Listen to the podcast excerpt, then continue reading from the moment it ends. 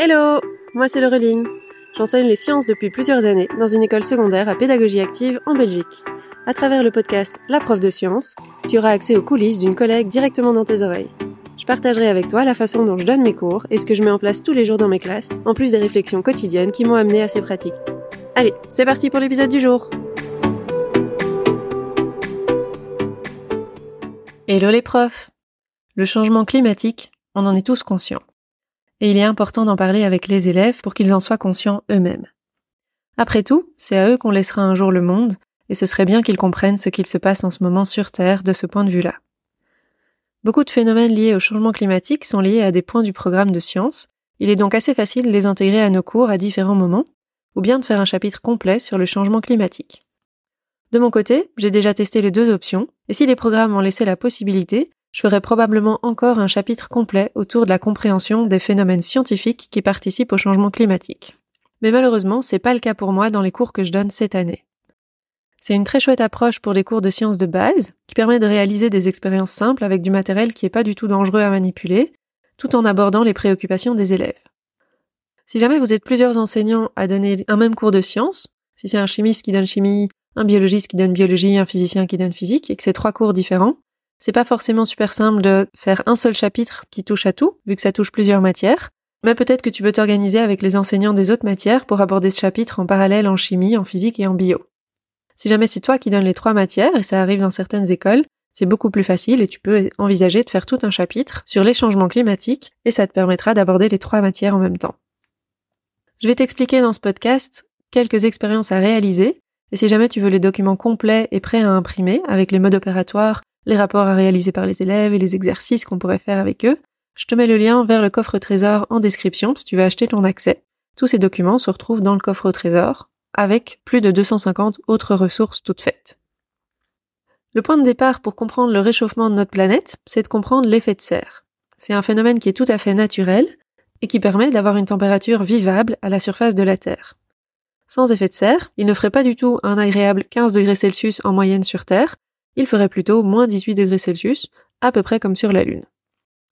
Ce sont certains gaz qui sont présents dans l'atmosphère, tels que la vapeur d'eau, le dioxyde de carbone, le méthane ou le protoxyde d'azote, qui sont tous présents naturellement sur Terre, qui permettent d'empêcher les rayons infrarouges de s'échapper vers l'espace et ainsi de conserver toute cette chaleur. L'effet de serre n'a donc pas été problématique pendant très très longtemps. Mais dernièrement, avec l'augmentation drastique de la quantité de CO2 dans l'atmosphère, l'effet de serre a augmenté et avec lui la température de notre planète. Pour montrer cet effet, on peut simplement prendre deux récipients identiques et transparents, par exemple deux verres ou deux béchets, que l'on remplit avec un petit peu d'eau. On en recouvre un avec un film plastique transparent et on place les deux récipients au soleil.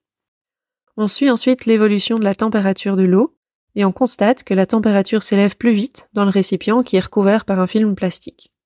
Le film plastique, il joue le rôle de l'atmosphère qui contient les différents gaz à effet de serre, qui va donc retenir la chaleur. On peut aller un cran plus loin et observer l'effet du CO2 sur l'effet de serre en ajoutant un troisième récipient qui contiendrait de l'eau pétillante plutôt que de l'eau plate et donc qui contient du CO2 puisque les bulles qui sont dans l'eau pétillante ce sont du CO2. Et on recouvre également ce troisième récipient d'un film plastique. On verra alors la température s'élever encore plus en présence de CO2 que dans les autres récipients. Cela permet de faire une différence entre l'effet de serre naturel et l'effet de serre additionnel qui résulte de l'élévation du taux de CO2 dans l'atmosphère. Ensuite, on peut aborder une conséquence bien connue du réchauffement climatique, l'élévation du niveau des océans. Une première expérience utilise la force d'Archimède, mais ce n'est pas indispensable de comprendre la force d'Archimède si tu veux réaliser cette expérience avec des élèves plus jeunes. Il s'agit de déterminer si la fonte de la banquise et la fonte de la calotte glaciaire font augmenter le niveau des océans, car il y a souvent une confusion à ce sujet chez le grand public. Alors petit rappel, la calotte glaciaire, c'est la glace qui se trouve sur un continent solide, donc qui n'est pas directement dans les océans, alors que la banquise, c'est de la glace qui est formée à partir de l'eau de mer qui gèle, et qui se retrouve donc à flotter sur les océans. La fonte de la banquise, elle ne participe pas à l'élévation du niveau des mers, et c'est uniquement la fonte des calottes glaciaires qui participe à cette élévation. On va donc simuler la banquise et la calotte glaciaire à l'aide de glaçons, soit placés directement dans de l'eau, soit déposés sur un sol solide en dehors de l'eau. Et en faisant fondre les glaçons, on peut mesurer le niveau de l'eau avant et après, et constater que l'un des glaçons fait monter le niveau d'eau une fois fondu, mais l'autre pas. Pour les élèves plus avancés, on peut réaliser un calcul qui permet d'obtenir l'élévation du niveau des mers si jamais toute la glace présente au Groenland ou en Antarctique venait à fondre. On obtient alors des valeurs assez effroyables, je trouve, d'une élévation de 7 mètres si toute la glace du Groenland devait fondre, et on monte encore jusqu'à 70 mètres si tout l'Antarctique devait fondre. Une autre expérience permet de mettre en évidence un deuxième phénomène qui participe aussi à l'élévation du niveau des mers. C'est la dilatation thermique. Et c'est souvent un phénomène auquel on ne pense pas. Comme l'eau des océans se réchauffe, elle va se dilater et elle va donc occuper plus de place, ce qui va faire monter le niveau des océans. Pour illustrer ce phénomène, il faut trouver un récipient large à la base, mais étroit au sommet. On va ensuite le remplir d'eau et on va faire chauffer cette eau. Et on peut observer que le niveau d'eau va monter mais pour que ce soit bien visible, il faut vraiment que l'eau doive monter dans un tube qui est très très étroit et qu'il y ait une grande quantité d'eau. Donc il faut vraiment une base qui soit large au récipient. Pour que ce soit encore plus visible, faut pas hésiter à colorer l'eau avec un petit colorant alimentaire, juste pour qu'on voit mieux, parce que l'eau, quand c'est transparent, on voit pas toujours très bien que ça monte. Pour aller plus loin ici, on peut faire calculer aux élèves l'élévation du niveau des mers grâce à quelques données et à la formule de dilatation thermique, ce qui permet en plus de comparer l'effet de la fonte de la calotte glaciaire avec l'effet de la dilatation thermique et de voir lequel des deux serait majoritaire.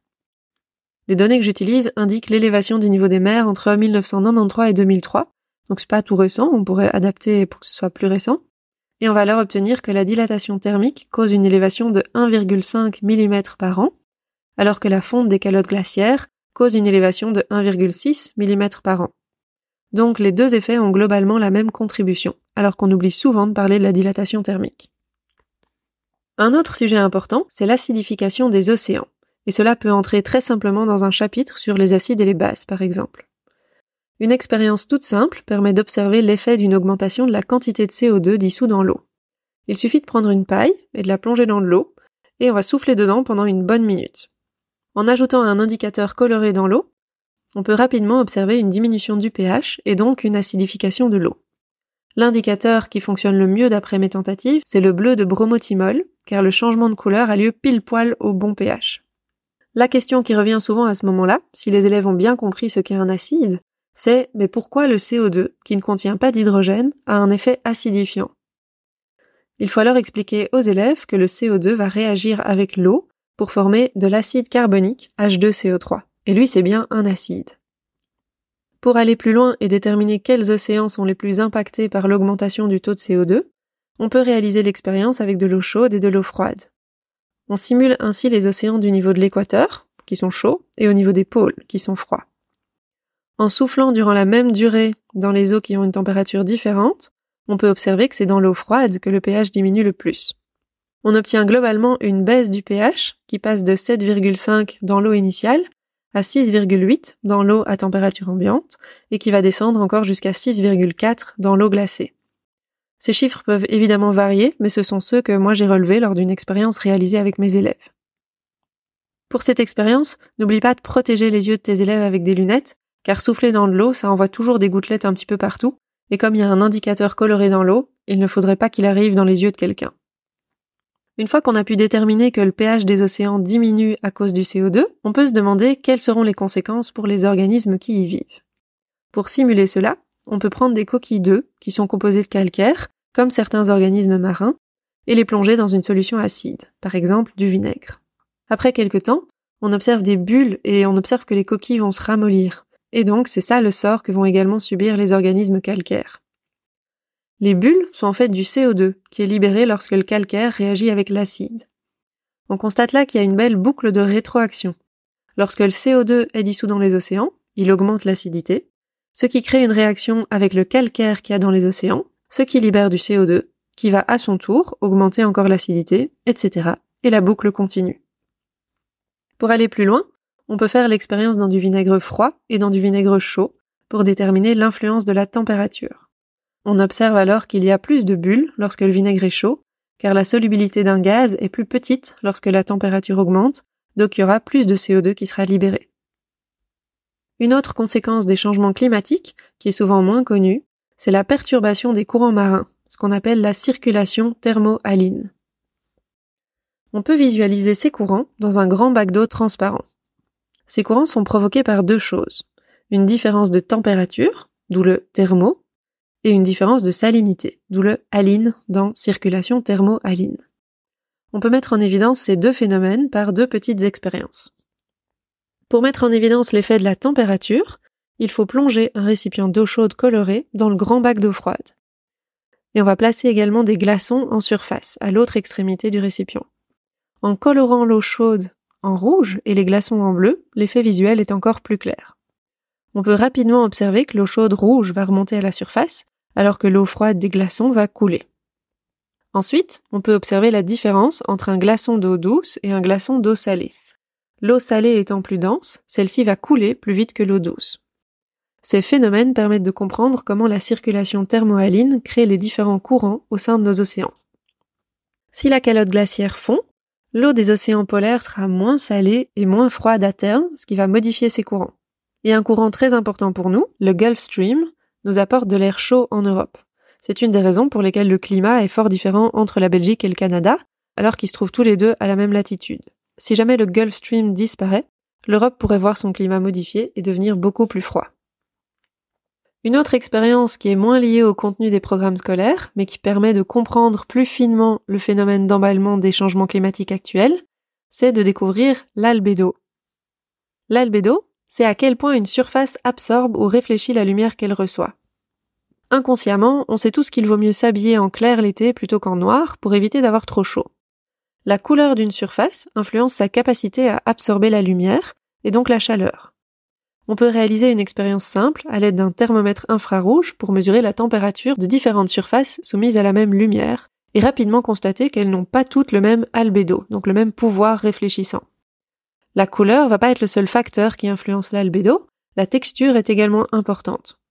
Alors si on veut, on peut aller plus loin et réaliser des mesures précises de lumière absorbée et réfléchie à l'aide d'une application gratuite disponible sur les smartphones, Fifox. Donc Fifox, c'est P-H-Y-P-H-O-X. Cette application permet d'utiliser notre smartphone comme un luxmètre et ainsi de mesurer l'éclairement qui arrive sur le smartphone.